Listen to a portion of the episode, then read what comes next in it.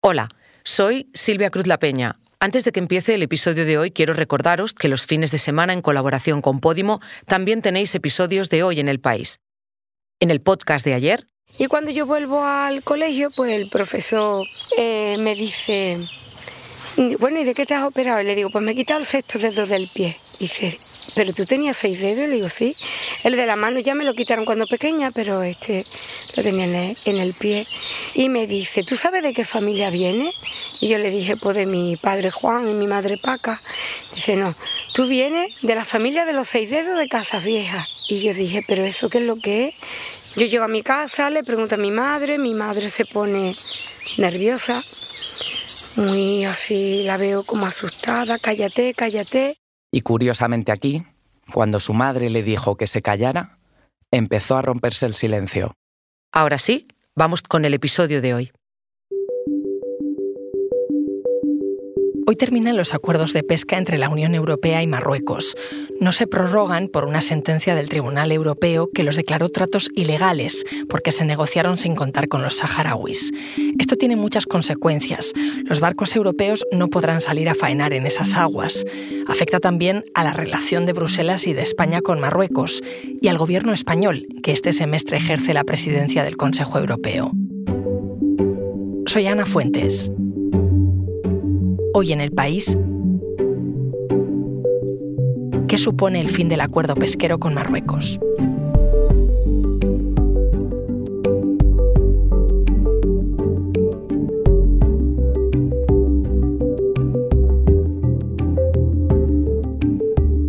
Para entender este tema he llamado a mi compañero Miguel González, que lo ha cubierto para el periódico. Hola Miguel. Muy buenas voy a pedirte que me expliques esto desde lo más básico.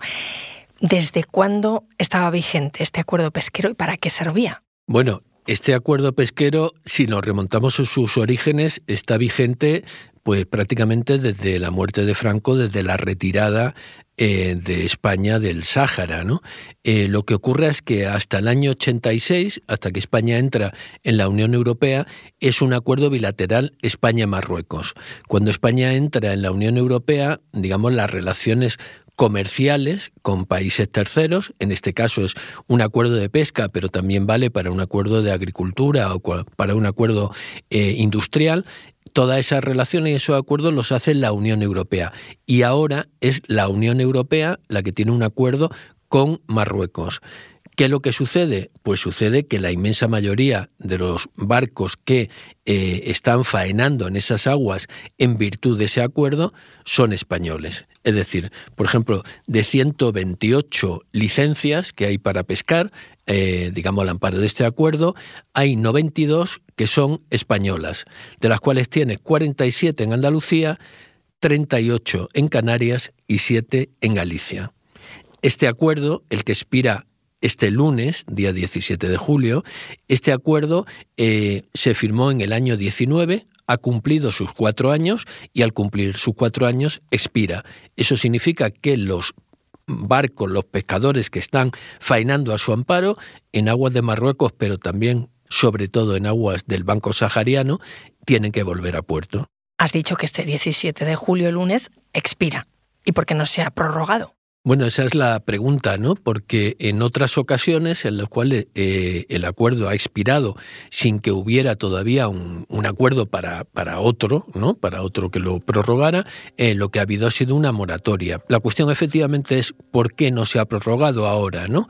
Bueno, eh, la razón hay que buscarla en la sentencia que en septiembre de 2021 dictó el Tribunal General de la Unión Europea, que declaró que este acuerdo, este convenio pesquero con Marruecos, es ilegal. ¿Por qué es ilegal? Bueno, pues es ilegal eh, por una razón, porque como hemos visto, la mayoría de los mm, buques europeos en este caso españoles, que faenan eh, al amparo de este convenio, lo hacen en el Banco Sahariano, es decir, en aguas del Sáhara Occidental. Eh, es un territorio que ha sido anexionado por Marruecos, pero que la comunidad internacional, incluida la Unión Europea, considera que está pendiente de descolonizar. Bien, tú puedes hacer un acuerdo en el cual figure un territorio que está ocupado por otro país, pero según el derecho internacional, eh, esto requiere varias condiciones. Lo primero es que haya beneficios para para ese territorio que está pendiente de ser descolonizado. Y lo segundo es que se consulte a su eh, población, a sus representantes sobre si están de acuerdo o no con este convenio. Como este requisito ya lo puso el Tribunal Europeo, entonces en este último convenio del año 19, antes de firmarlo, lo que hizo la Comisión Europea fue que hizo una visita al, Sáhara ocupado, el Sáhara Occidental, y allí se reunió con una serie de notables de asociaciones eh, que eran evidentemente pro-marroquíes, puesto que era en la parte del Sáhara ocupado por Marruecos. Eh, consideraron que con estas consultas ya habían cumplido el requisito de consultar a la población. Lo que les ha venido a decir el Tribunal General de la Unión Europea es que eso no vale, que según el derecho internacional, según Naciones Unidas, el representante legítimo del pueblo saharaui es el Frente Polisario y que tenían que haber consultado con el Frente Polisario, cosa que la Unión Europea no hizo. Por tanto, al no haberse cumplido este requisito, lo que hizo el Tribunal General, ya digo, en septiembre de 2021, fue considerar que el acuerdo era ilegal. O sea, que el acuerdo estaba sobre aguas del Sáhara Occidental, pero al Sáhara Occidental y a su representante, el Frente Polisario, no se le consultó para este acuerdo. Efectivamente. Entonces, eh, bueno, pero ha seguido vigente. Ha seguido vigente hasta este 17 de julio. ¿Por qué?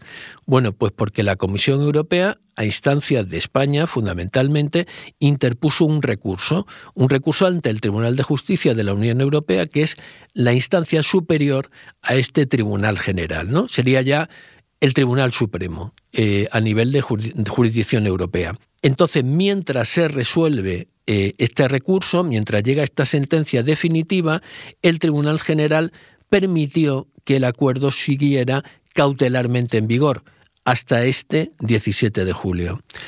¿Qué es lo que ha sucedido? Pues que estamos esperando esa sentencia definitiva. Una sentencia que bueno, nunca se sabe, nunca hay un plazo para que salga una sentencia, pero todo el mundo dice que va a salir a finales de este año o principios del año próximo. Y dada la jurisprudencia anterior sobre este tema que ha habido el Tribunal eh, de Justicia de la Unión Europea, todo el mundo espera que ratifique lo que ya ha dicho el Tribunal General y que por tanto nos diga que tanto este acuerdo de pesca como el acuerdo comercial, que también los declare ilegales, y por tanto haya que negociar de nuevo. No tenía sentido, sabiendo que en tres o cuatro meses puede haber una sentencia que cambie todo el marco jurídico, no tenía sentido ponerse a negociar ahora una prórroga que probablemente se iba a echar abajo con este pronunciamiento definitivo de la justicia europea. Pero ¿y entonces por qué se recurrió? Bueno, se recurrió para ganar tiempo y para permitir que se siguiera faenando hasta el fin natural, digamos, del convenio, que ha sido justamente ahora. Para apurar un poco apurar hasta el final. Oye, ¿y a los saharauis se les compensa de alguna manera por haber faenado en sus aguas sin contar con ellos? Bueno, eh, una vez que se produzca la sentencia definitiva del Tribunal de Justicia de la Unión Europea, eh, mm, se pueden dar dos circunstancias. Uno, el Frente Polisario dice que negociemos un acuerdo pesquero con ellos, lo cual puede estar muy bien, pero hay un hecho y es que no controla esas aguas. Entonces un acuerdo pesquero con el, con el Frente Polisario, con la República Árabe Saharaui Democrática, eh, pues difícilmente se podría poner en práctica. Lo que también podrían hacer es presentar una reclamación, un, pedir una indemnización por todos estos años que se ha estado faenando en esas aguas, digamos, sin su consentimiento. Pues ahí tendríamos otro largo pleito probablemente del cual serían eh, obtendrían gran beneficio algunos bufetes de abogados, eso es seguro. Ahora seguimos hablando, Miguel. Enseguida volvemos.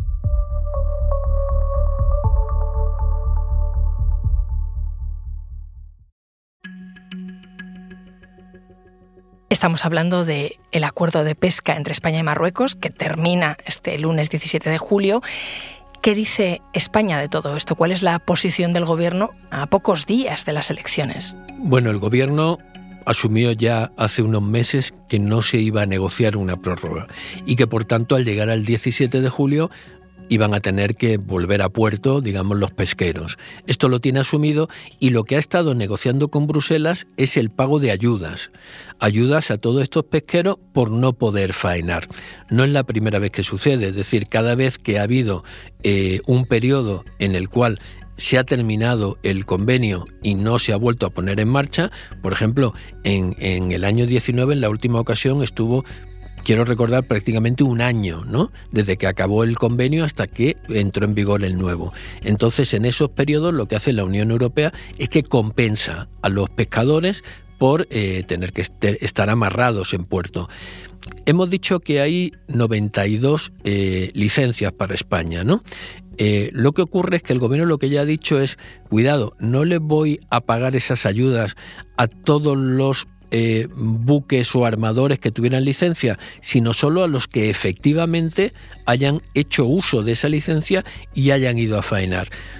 No hemos conseguido, sinceramente, que Agricultura, Agricultura y Pesca nos diga exactamente cuántos buques son los que han hecho uso de esta licencia. Pero se calcula que no son más del 25%, ¿no? Es decir, si estamos hablando de 92, a lo mejor serían del orden de 20 buques los que realmente lo han hecho. Y te preguntarás por qué no han hecho uso de esta licencia, de este derecho de pesca. Eso es. Bueno, porque la Unión Europea paga 52 millones de euros al año a Marruecos por este acuerdo de pesca, pero luego los pescadores, los armadores tienen que pagar unos cánones.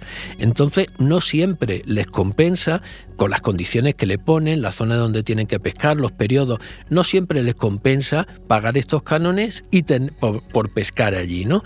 Entonces además hay muchos armadores que piden esta licencia como una especie de alternativa, ¿no? Entonces hay algunos que dicen, bueno, si me falla esta zona donde tengo previsto faenar, como alternativa tengo eh, el banco pesquero eh, sahariano marroquí. Un plan B. Un plan B, efectivamente. Entonces, eh, hay buques que no van a notar nada porque ya no estaban faenando allí, pero Marruecos sí lo va a notar porque le deja de pagar la Unión Europea. Marruecos va a dejar de recibir 52 eh, millones de euros, ¿no? Y luego Marruecos tiene otros beneficios asociados a este, a este acuerdo pesquero, como por ejemplo hay pescadores marroquíes en los buques que faenan allí, eh, hay puertos marroquíes donde muchas veces se está obligado a desembarcar parte de la mercancía, parte de, parte de lo que se ha faenado, etcétera, ¿no? Es decir, Marruecos sí tiene beneficios. ¿Y qué dice Rabat? Bueno, eh, Rabat yo creo que esta es una pieza más dentro de unas relaciones con la Unión Europea que son eh, más complejas. ¿no? Por otra parte, Rabat hace mucho tiempo que ha querido ir cambiando ya, y, de hecho ha cambiado mucho el convenio pesquero actual con respecto a los anteriores. Ten en cuenta que Marruecos ha desarrollado ya una industria pesquera y ha desarrollado una flota. Es decir, antes Marruecos lo que ponía era eh, la materia prima, el mar, los peces. Ahora Marruecos tiene puertos, tiene industria, tiene buques. Entonces, eh, Marruecos lo que ha querido durante estos años cada vez más es ser capaz de explotar los recursos por sí mismo, ¿no? Oye, este mes es también cuando España ha asumido la presidencia rotatoria del Consejo de la Unión Europea. ¿Esto está en la agenda del acuerdo pesquero, resolver este embrollo judicial? Bueno, no va a dar tiempo a que se resuelva bajo la presidencia española. En primer lugar, los acuerdos comerciales como es esto son competencia exclusiva de la Comisión, ¿no? De la Comisión Europea, tanto con Marruecos como con América Latina, con quien quieras, ¿no? Y luego, eh, como hemos visto, estamos esperando ese pronunciamiento del Tribunal Superior de la Unión Europea, del Tribunal de Justicia, no antes de final de año, primero del siguiente hasta que no tengamos, hasta que no podamos leer esa sentencia, no se van a iniciar las conversaciones, ¿no? Porque van a estar condicionadas por el margen que el tribunal, que esa sentencia deje a la Comisión Europea para negociar. Por tanto, esto no se va a resolver bajo presidencia española, ni muchísimo menos. Miguel, ya me has explicado lo que ocurre en el plano político, eh, pero me gustaría conocer también las consecuencias en el terreno para los pescadores. Antes mm, mencionabas que el 70% de los barcos que faenan tienen bandera española y que han regresado a puerto por tiempo indefinido. Algunos están en Andalucía y esto es lo que nos contaba Tomás Pacheco, que es el presidente de la Asociación Barbateña de Empresarios Pesqueros. Entendemos que nuestra flota es la gran sacrificada de este acuerdo ya que nada tenemos que ver con las aguas del Sahara. Otra parte de la flota española está en Canarias, así que Miguel no te vayas que voy a llamar a Guillermo Vega, el compañero del periódico que está allí. Hola Guillermo. Hola Ana. Oye, no es la primera vez que, que, pasa esto, que termina un acuerdo pesquero, que lo sufren los pescadores, pero ahora esto parece definitivo. ¿Qué dicen?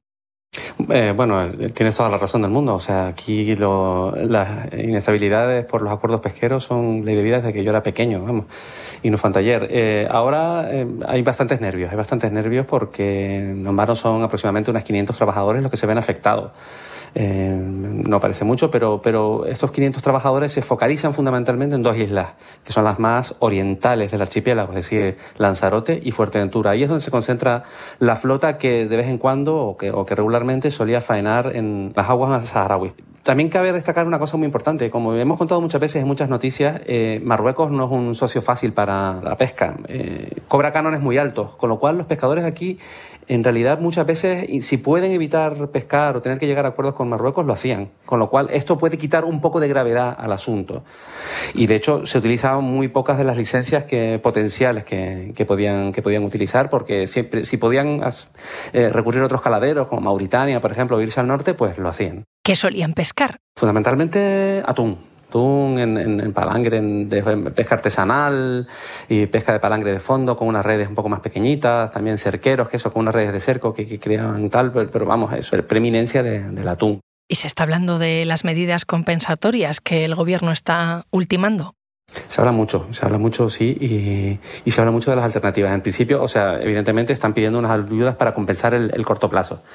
Eh, hemos hablado eh, con algunos de los pescadores en los últimos días que no han querido hablar públicamente de dar su nombre, pero sí, eh, off the record, eh, todos dicen lo mismo, que, las ayudas son importantes, pero que no pueden vivir de las ayudas eternamente, evidentemente, buscan una, una alternativa. Por ejemplo, el, el, Frente Polisario ofreciendo algún tipo de, de acuerdo con los, con los pescadores el ministro Luis Planas ya ha dicho que esto es absurdo, que es nuestro, porque su aliado, su socio es Marruecos. Marruecos también ha ofrecido la posibilidad de algunas empresas canarias y españolas que se creen empresas mixtas para, para poder trabajar con ellos y, y, de hecho ya hay algunas empresas que están funcionando de esta, de esta manera. No haría falta, serían empresas marroquíes, con lo cual en, un principio estarían exentas de esta, de esta expiración de los acuerdos. Y no tendrían que pagar los pescadores, ¿no? Si fueran empresas marroquíes. Bueno, no, no, tendrían que pagar el canon directamente, pero tendrían que pagar, evidentemente, eh, al, al, gobierno de Marruecos por otra forma. O sea, no dejarían de pagar, evidentemente. No, no, no. Guillermo, gracias. Nada, nada, gracias a ti. Vuelvo contigo, Miguel. Estas que nos contaba Guillermo son las consecuencias más directas, lo que vemos, pero aquí hay más que pesca. Aquí hay mucha política, es un tema muy enquistado, el del Sáhara Occidental, Marruecos, la relación con España.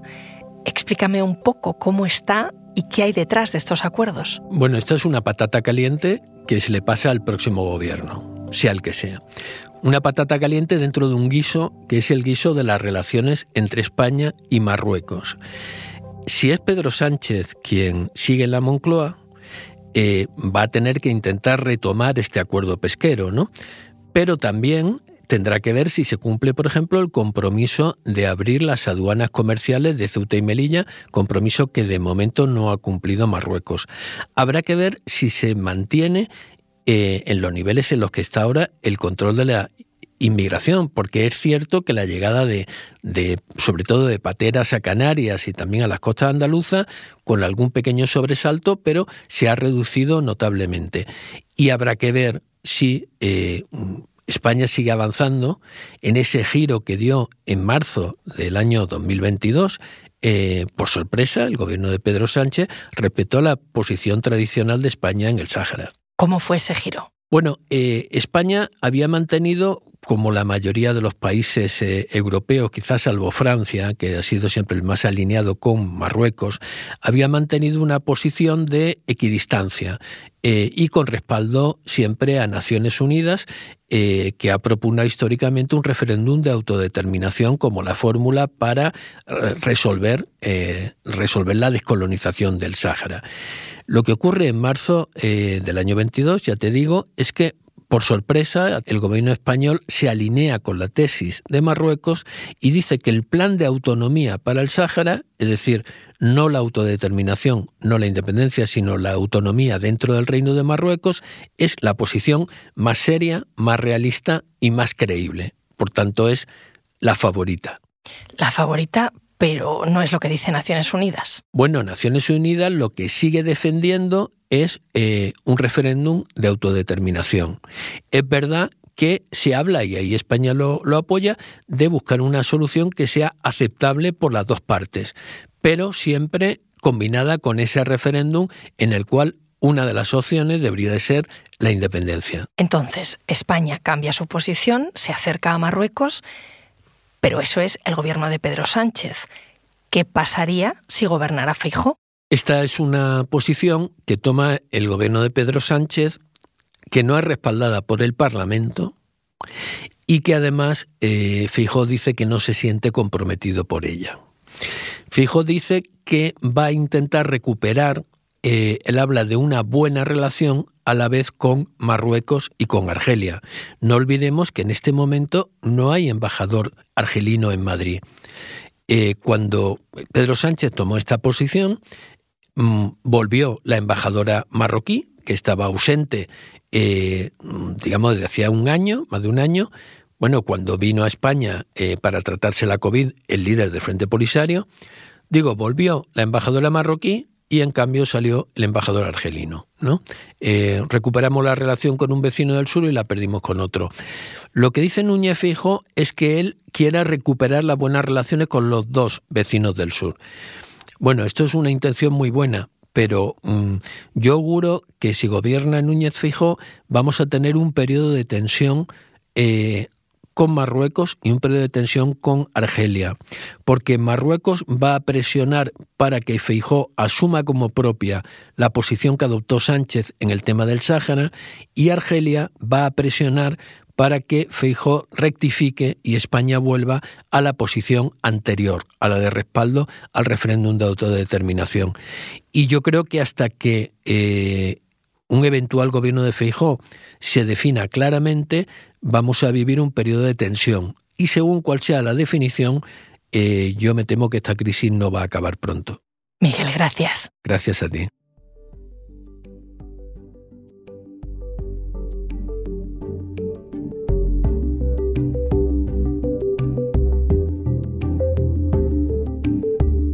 Este episodio lo ha realizado Marta Curiel. La grabación en estudios de Camilo Iriarte. El diseño de sonido es de Nicolás Chabertidis. La edición es de Ana Rivera y la dirección de Silvia Cruz La Peña.